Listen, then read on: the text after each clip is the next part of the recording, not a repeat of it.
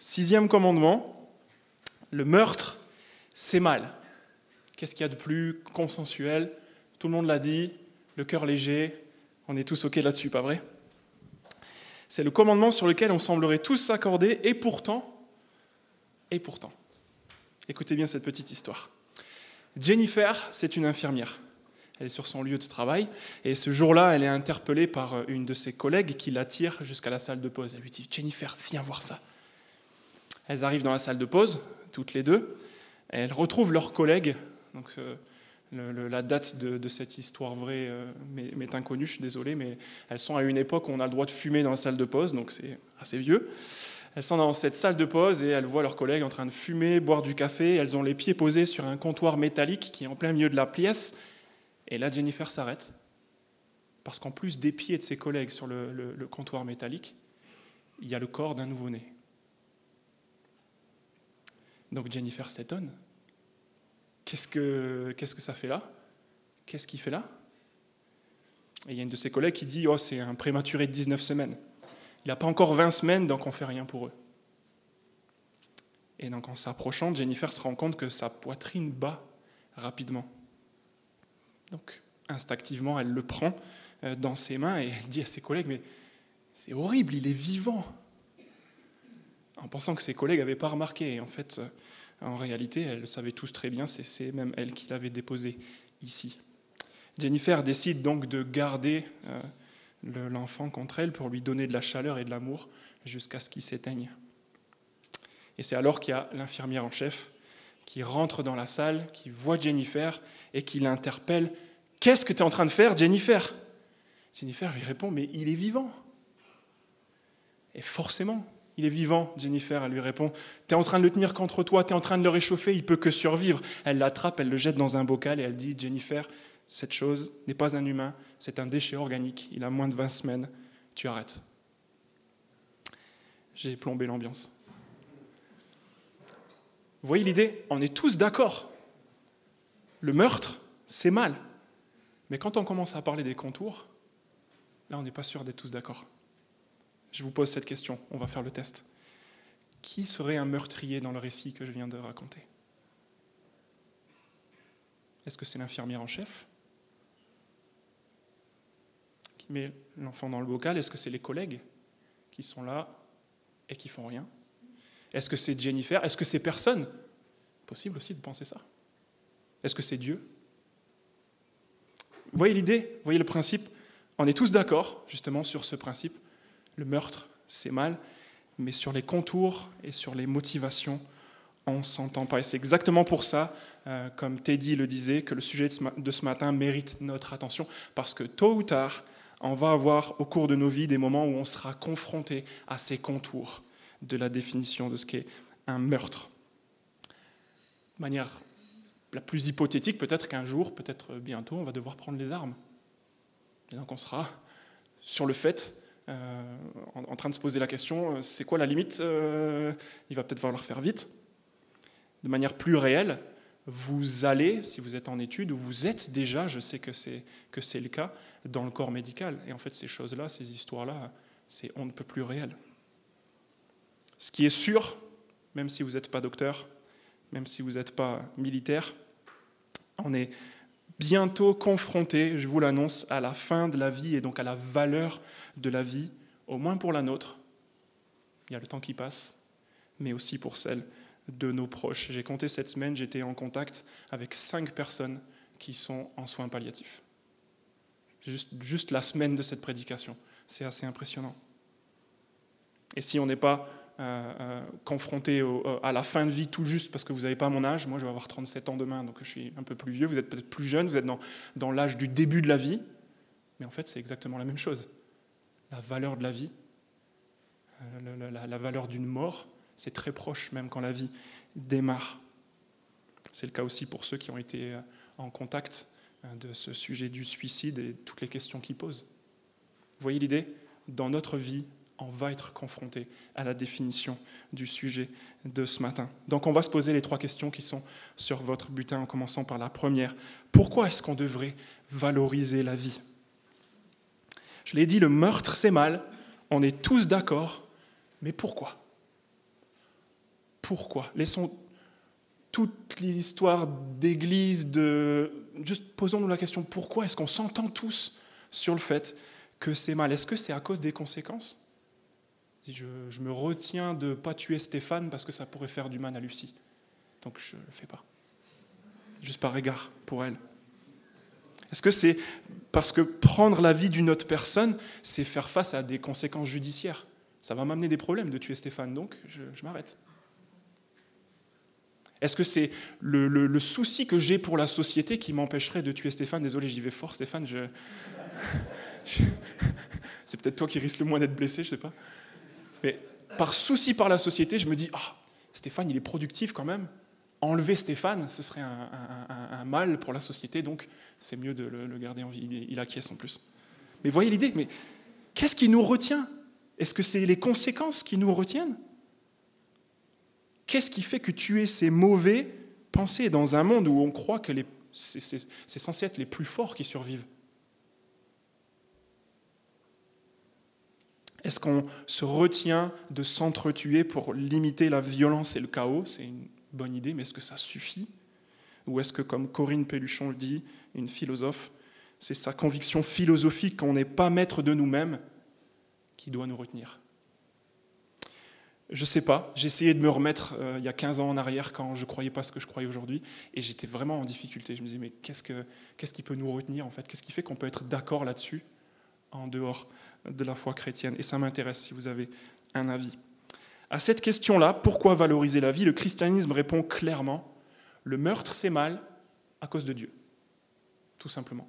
Le meurtre c'est mal à cause de Dieu. Et cette réponse est importante parce que même si on en bénéficie, en fait, le fait que le meurtre c'est mal, c'est bien, ça nous met en sécurité.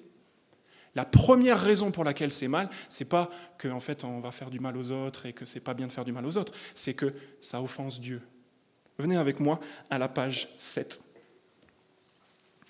Bien avant Deutéronome 5, bien avant Exode 20, bien avant le don de la loi au peuple d'Israël, au moment de la création, même de la recréation, Dieu a expliqué aux hommes pourquoi c'était mauvais en fait de prendre la vie d'un autre homme.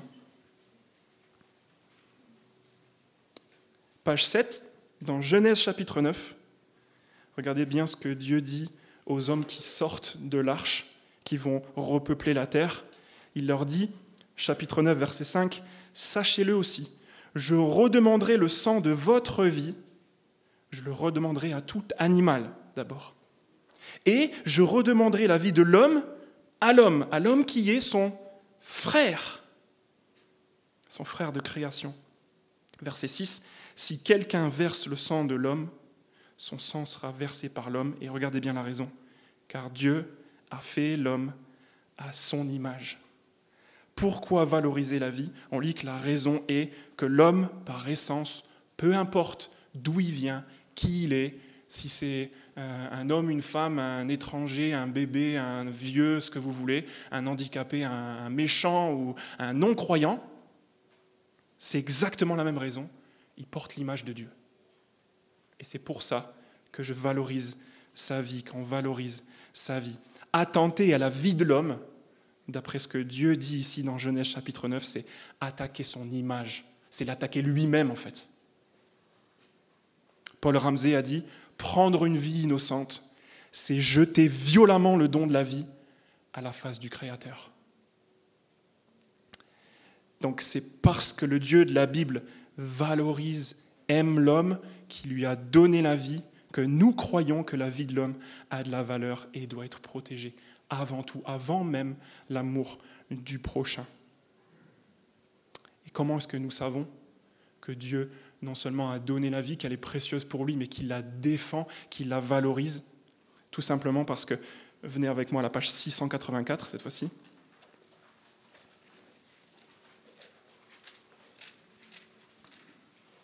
On va lire que donner la vie à l'homme, ce n'est pas la seule chose que Dieu euh, a faite. Page 684 dans Luc, chapitre 23.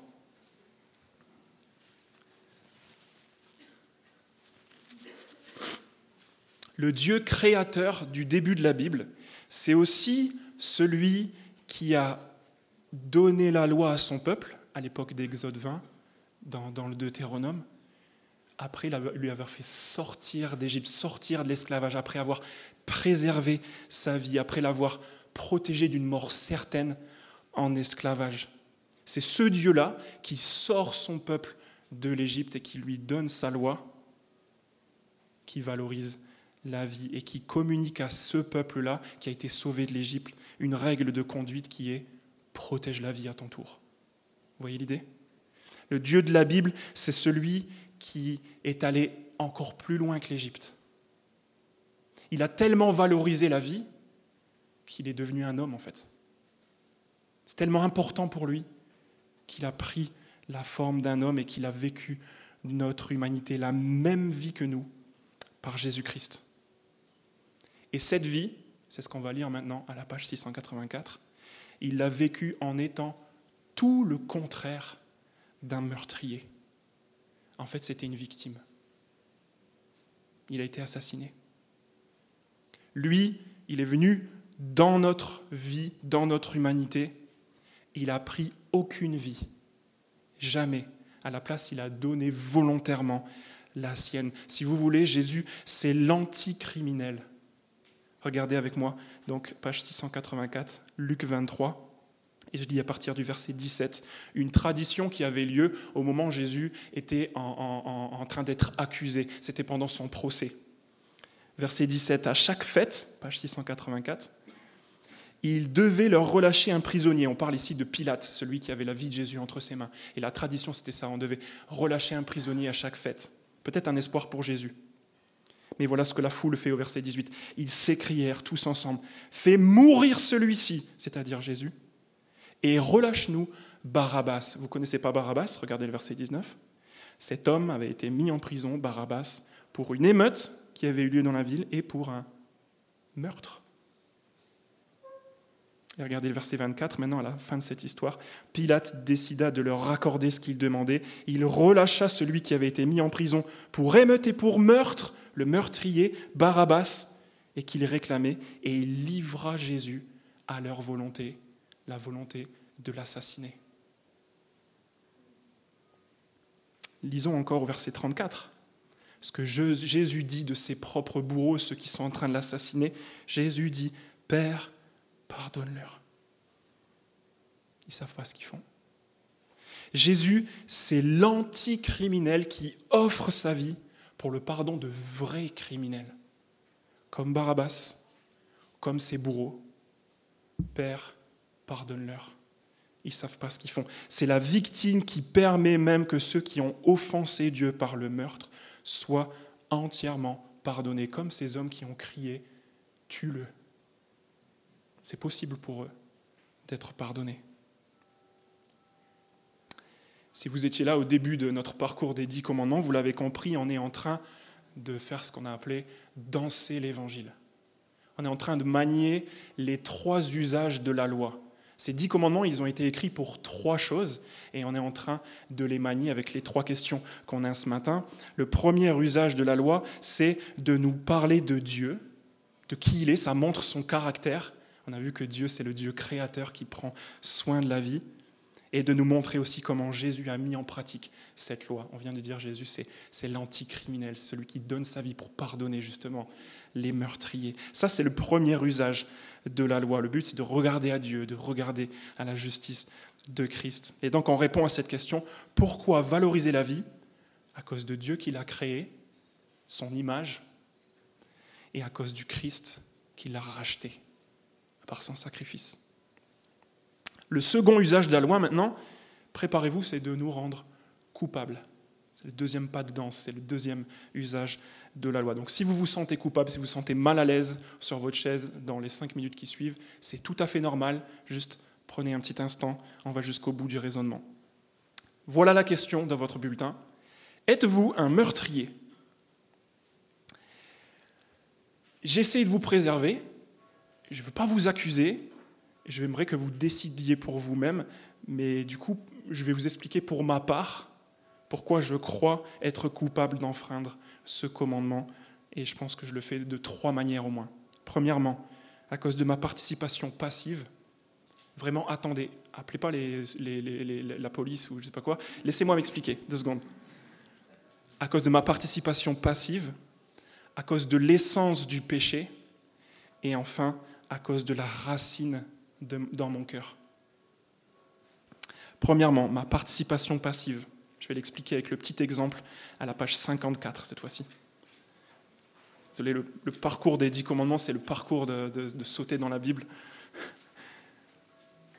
Mais on va à la page 54, dans Exode chapitre 20, parce que c'est ce qui suit, euh, chapitre 21, pardon, c'est ce qui suit le don de la loi dans Exode chapitre 20. Donc Dieu euh, donne la loi à Moïse, à son peuple, là au chapitre 20. C'est là où on peut lire Tu ne commettras pas de meurtre. Et ensuite, dans le chapitre 21, regardez comment ça démarre. Voici les règles que tu leur présenteras. Et là, ça commence par verset 2, si. Donc en fait, après le don de la loi dans le chapitre 20, il y a toute une sorte de, liste de si, des, des, cas en fait. On appelle ça la casuistique. dans la casuistique, chapitre 21, on lit au verset 28 un cas intéressant qui m'aide à moi à comprendre qu'en fait je peux être coupable de meurtre passivement. On lit si un bœuf frappe de ses cornes un homme ou une femme et que la mort en résulte, ce qu'on a lu dans Genèse 9 tout à l'heure, le bœuf sera lapidé. On ne mangera pas sa viande et le maître du bœuf ne sera pas puni. Mais, regardez le verset 29, si le bœuf avait déjà tendance à frapper, et si on en avait averti son maître, qu'il ne l'a pas surveillé, dans le cas où il tuerait un homme ou une femme, le bœuf sera lapidé et son maître sera puni de mort. Vous voyez l'exemple? Dans le fait de mettre en pratique ce commandement, tu ne commettras pas de meurtre, le fait d'être imprudent, le fait de ne pas agir alors qu'on sait qu'il y a un danger, est tout aussi coupable que le meurtre de sang-froid. Le propriétaire d'un bœuf n'ayant pas fait ce qu'il fallait pour protéger son prochain doit être sanctionné dans l'application de la loi de Moïse. Donc j'en viens à ma compréhension qu'il y a des choses auxquelles on participe, même parfois malgré nous, sans pouvoir faire autrement aussi. Mais en fait, ça ne nous déculpabilise pas. Notre incapacité de réaction même n'enlève pas notre culpabilité devant Dieu. Il y a dans la casuistique des cas vraiment bizarres, par exemple de gens qui ont des maladies de peau, dans Lévitique chapitre 14. On n'est pas responsable, pas vrai, d'avoir une maladie de peau. C'est quelque chose qui survient. On n'a pas forcément fait quelque chose. Et pourtant, ce qu'il leur est demandé à ces gens-là, c'est d'offrir un sacrifice de culpabilité. Donc ce n'est pas parce que je suis pas au courant ou parce que je n'ai pas fait exprès. Ou En fait, ça n'enlève pas la culpabilité. Donc pensez maintenant à toute la polémique qu'on garde peut-être loin de nous en ce moment autour de la Coupe du Monde au Qatar. Ça montre bien en fait ce qu'on est en train de dire ici. Voilà ma question. Quand est-ce qu'on se rend complice des accusations d'esclavage et de maltraitance qui sont passés là-bas. Quand est-ce qu'on est complice? À votre avis, c'est quoi la limite de notre complicité, de notre, de notre culpabilité, quand on entend parler des, 600, des 6500 ouvriers morts pour construire les stades, les stades et tout le reste?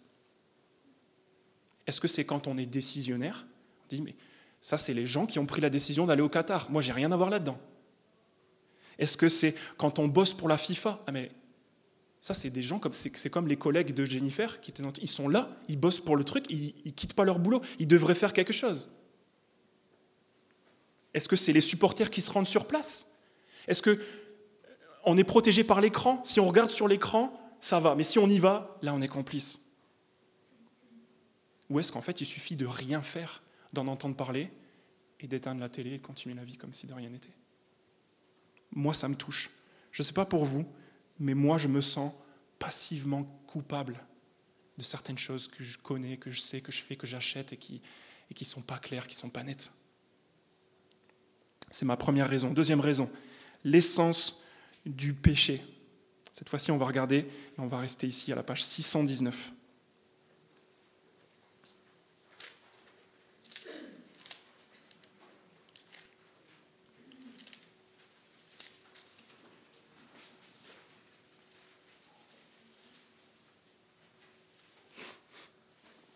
La page 619 qui va nous occuper jusqu'à la fin de la prédication parce qu'on a, tout, ce tout, ce dont on a besoin pour finir de répondre aux trois questions.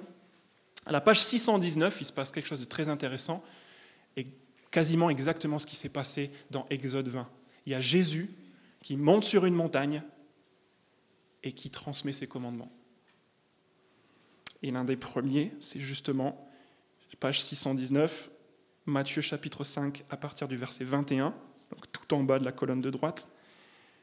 Il dit, vous avez appris qu'il a été dit aux anciens, tu ne commettras pas de meurtre. Donc vous voyez, c'est ce qu'il est en train de faire. Et avant d'expliquer à ses auditeurs ce que ce commandement signifie et comment ils vont pouvoir agir, c'est ce qu'on va regarder avec lui, Jésus fait état de ce que eux, ils ont compris jusqu'ici, de ce que eux, ils ont entendu, de ce que eux, ils ont appris, de l'image qu'ils se font de ce commandement.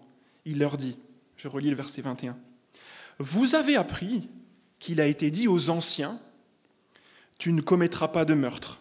Tournez la page. Par de la conséquence ensuite, celui qui commet un meurtre mérite de passer en jugement. Jésus fait état de ce que eux ils ont compris jusqu'ici. Le meurtre, c'est mal. On est tous d'accord depuis les anciens et c'est assez grave pour entrer en jugement. Ça, c'est ce que vous avez entendu, ça, c'est ce que vous avez appris, ça, c'est peut-être ce qui vous rassure.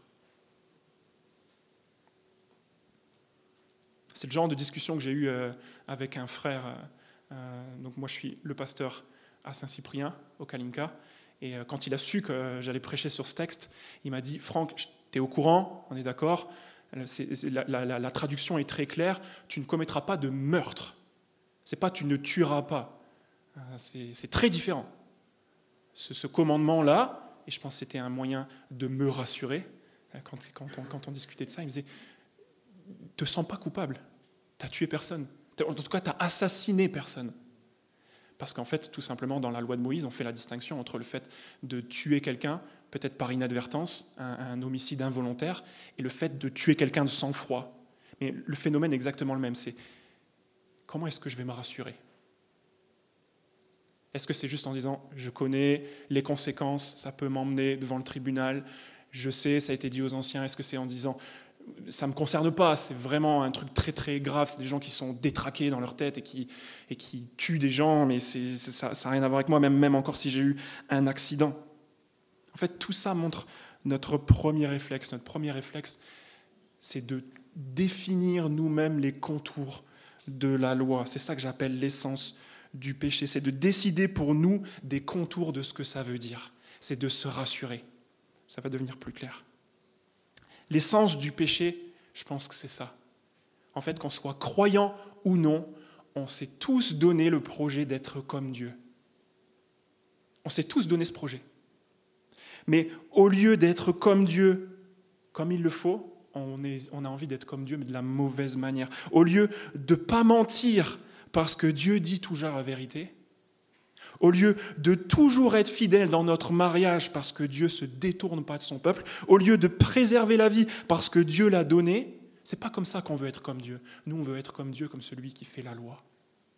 On veut décider des contours de la loi, on veut légiférer, on veut être comme Dieu dans le sens que c'est lui le législateur et dire j'ai mon avis, sur tous ces sujets sur lesquels on ne s'entend pas. L'euthanasie, les conflits armés, le suicide, l'IVG, tout ce que vous voulez. Vous voyez l'idée? Moi, je me sens coupable là-dessus. Dire, déjà maintenant, mais quand, la situation arrivera, quand je devrais prendre la décision euh, pour, pour un proche dans des soins palliatifs, je vais, je vais refaire le contour. Je vais décider. Troisième raison, pour m'enterrer et me rendre complètement coupable, la racine du cœur. Continuons de lire ce que Jésus dit. Pour lui, le contour du meurtre et sa gravité sont évidents. Après avoir dit, vous avez appris qu'il a été dit aux anciens, tu ne commettras pas de meurtre, celui qui commet un meurtre mérite de passer en jugement. Voilà ce qu'il dit au verset 22 à la page 620. Mais moi, moi je vous dis, tout homme qui se met en colère contre son frère mérite de passer en jugement. Au cas où on n'aurait pas compris, celui qui traite son frère d'imbécile mérite d'être puni par le tribunal. Et au cas où encore on n'aurait pas compris, celui qui traite de fou, qui le traite pardon de fou, mérite d'être puni par le feu de l'enfer. Rien que ça. Pour Jésus, le contour du meurtre et sa gravité sont évidents. Il appuie trois fois dessus. Les contours du meurtre, c'est simple. Le début, c'est la colère orgueilleuse. C'est ça qui démarre le meurtre. Et la fin, c'est ce qu'il appelle le feu de l'enfer, dans la colère juste de Dieu. Voilà la définition du meurtre. Voilà où ça démarre et où ça termine. La colère que Jésus met en avant, cette racine qui est dans notre cœur, qui fait qu'on peut passer par l'acte. Cette colère, c'est l'émotion qui démontre qu'on perçoit une injustice. Pensez à toutes les fois où vous vous mettez en colère. Pensez les prochaines fois où vous vous mettrez en colère, qu'en fait, ce que votre corps tente d'exprimer, c'est c'est pas juste, c'est pas normal, je ne suis pas d'accord. Et cette colère, elle est orgueilleuse, elle est mauvaise, tout simplement qu'en fait c'est notre propre loi qui a été enfreint plutôt que celle de Dieu. Cette colère, elle peut être juste, on peut se dire ça c'est pas normal et effectivement c'est pas normal. Mais très souvent, c'est pas normal parce qu'on la compare à ce que nous on veut que les gens mettent en pratique. On est obligé de se poser la question pourquoi est-ce que Jésus commence si tôt? On peut très bien vivre avec la colère, pas vrai, et se dire mais ça ne mène pas forcément au meurtre. Je suis en colère tous les jours, j'ai jamais tué personne. Mais on doit se rendre à l'évidence qu'il y a toujours une histoire avant des choses très graves. Il y a toujours une escalade, pas vrai? Le meurtre, il faut le considérer comme l'extrémité de la colère, c'est l'escalade de la violence. Et ça arrive toujours très très vite. Avant de se considérer comme tellement au-dessus de quelqu'un pour lui prendre sa vie, il y a toujours le moment où on se considère au-dessus de quelqu'un pour le traiter d'imbécile. Mais c'est exactement la même chose. Voilà les trois raisons pour lesquelles, moi personnellement, je vous avoue, je me sentirais coupable sans avoir commis cet acte qu'on a dans la tête. Je pense qu'il y a beaucoup d'autres raisons. En sortant du Kalinka tout à l'heure, il y a quelqu'un qui m'a interpellé et qui m'a dit Moi, je me sens coupable d'une quatrième autre manière. Je dis Bravo pour toi, mon frère. C'est juste pour revenir à l'idée que si vous vous sentez coupable, en fait, c'est normal et c'est même bien, c'est bon. C'est le but de la loi. Elle veut qu'on se sente euh, euh, euh, impliqué, que ça nous touche. C'est plutôt l'idée de ne pas vous sentir coupable ce matin qui pourrait être effrayante. Si jamais vous vous sentez coupable, au lieu de tenter de vous rassurer, s'il vous plaît, faites ce que la loi vous pousse à faire, placez votre confiance dans Jésus. On a dit tout à l'heure, celui qui est mort pour pardonner les criminels. C'est ça la, la vraie issue en fait. C'est Dieu qui a été offensé et c'est lui qui peut nous pardonner. On termine avec euh, ce troisième pas, ce troisième usage de la loi qui est le fait de nous donner une nouvelle manière de vivre. Maintenant qu'on a été pardonné, maintenant qu'on a vu euh, ce que Dieu entend euh, par ce commandement, qu'est-ce qu'on fait maintenant? On finit avec deux impératifs pour lutter contre le meurtrier qui sommeille en chacun de nous, une fois qu'on a été pardonné. Et c'est tout simplement les deux récits que Jésus, je pense, invente, mais qui ont l'air très réels à la suite de ce qu'on a lu dans Matthieu chapitre 5 à la page 620. Regardez juste bien au moment où on lit, euh, que, ce que ces deux histoires racontent. Regardez bien les détails. Donc je lis à la page 620, Matthieu 5, premier récit à partir du verset 23, et le deuxième à partir du verset 25. Donc premier, premier récit, première petite histoire, verset 23. Si donc tu présentes ton offrande vers l'autel, c'est euh, l'autel dans, dans, le temple de Dieu, si donc euh, tu présentes ton offrande vers l'autel, et que là tu te souviennes que ton frère a quelque chose contre toi, laisse ton offrande devant l'autel et va d'abord te réconcilier avec ton frère, et puis viens présenter ton offrande. Deuxième récit. Mets-toi rapidement d'accord avec ton adversaire cette fois-ci, pendant que tu es en chemin avec lui, de peur qu'il ne te livre au juge, que le juge ne te livre à l'officier de justice et que tu ne sois mis en prison. Je te le dis en vérité, ça c'est une emphase quand Jésus dit ça, tu n'en sortiras pas avant d'avoir remboursé jusqu'au dernier centime. Est-ce que vous voyez le détail qui, qui, est bizarre dans ces deux histoires? Si Jésus voulait nous enseigner à propos de la colère, de notre propre colère, je pense qu'il aurait fait ce que j'ai fait il n'y a pas longtemps avec un frère qui voulait discuter ce sujet-là. On, est allé voir la colère de Moïse.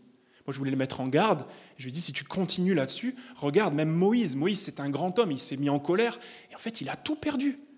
Ça vaut pas le coup de continuer avec ça. Mais ce n'est pas du tout ce que Jésus y fait. Vous avez vu le détail de ces deux histoires? Il raconte jamais l'histoire de gens qui se mettent en colère. Vous êtes d'accord? Première histoire, c'est un gars qui va au temple pour adorer Dieu et il se souvient que quelqu'un est en colère contre lui, que quelqu'un a quelque chose contre lui, un frère. Et dans la deuxième histoire, c'est quelqu'un qui est en train de marcher avec un autre, avec son adversaire, et en fait, il semble que c'est ce gars-là qui a quelque chose contre lui, c'est ce gars-là qui est en colère contre lui. Donc Jésus raconte ces deux histoires qui ne racontent pas des situations où le personnage principal est en colère, mais qui témoignent de la réaction face à la colère. Et c'est ça qui doit nous enseigner, je pense, en tant qu'Église. Jésus nous enseigne deux choses à faire comme Église, les deux rives. Premièrement, dans la première histoire, faire de ce sujet une priorité. Et deuxièmement, avec la deuxième histoire, faire de ce sujet quelque chose qui a trait à la rapidité. Priorité, rapidité. Parce que dans le premier, ici, le premier récit, celui qui avait prévu d'adorer Dieu au temple Imaginez l'importance de ce que c'est. Commandement numéro 2 avec David, vous vous souvenez? C'est important d'adorer Dieu, c'est un commandement. Et eh bien Jésus est en train de dire, c'est plus la priorité. Aussi important que ce soit, laisse tomber. C'est pas ça qui est l'essentiel. L'essentiel, c'est ce dont tu viens de te souvenir. Il y a une plus grande priorité, c'est ce gars qui est en colère contre toi. Tu dois d'abord t'occuper de celui qui ressent une injustice envers toi. Il n'y a rien de plus important que cette situation de colère. Donc, si dans ton groupe pote, tu as vraiment envie de rendre gloire à Dieu, tu es comme cet homme qui va au temple et qui a envie d'aimer Dieu, mais que tu sais que tu as un frère, que tu as une sœur qui est en colère, qui lutte avec ça, en fait, ça doit être ta priorité. C'est le sujet qui doit être mis sur la table. Il faut surtout pas laisser les choses s'envenimer même si dans le fond, il y a des choses importantes, cette histoire de la colère, là, c'est ça qu'il faut, qu'il faut traiter en priorité. Moi, j'ai pris beaucoup de temps à le, comprendre. Je ne comprenais pas quand j'étais en colère contre les enfants que ma femme me parle de ma colère. Si je me mettais en colère, c'est qu'il y avait une raison, ils avaient fait ou dit quelque chose qu'il ne fallait pas. Et constamment, elle, elle me disait, mais ton problème, c'est toi. Et en fait, elle avait raison. La priorité, c'est comment moi j'exprime les choses, comment moi je trouve que les choses sont injustes parce qu'en fait, ça, ça, fait tomber tout le reste. Donc, priorité. Faisons-en faisons une priorité. Le mot qui est utilisé dans cette histoire, c'est d'abord.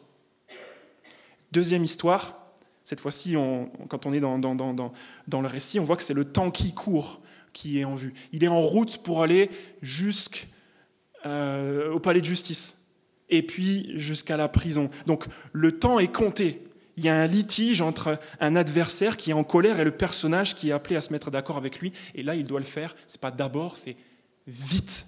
Dépêche-toi. Parce que laisser traîner ou rajouter des offenses, c'est prendre le risque de plus jamais pouvoir sortir de ce conflit, un peu comme une prison en fait. J'aime bien cette image. C'est le risque de se retrouver seul dans la prison de la dureté.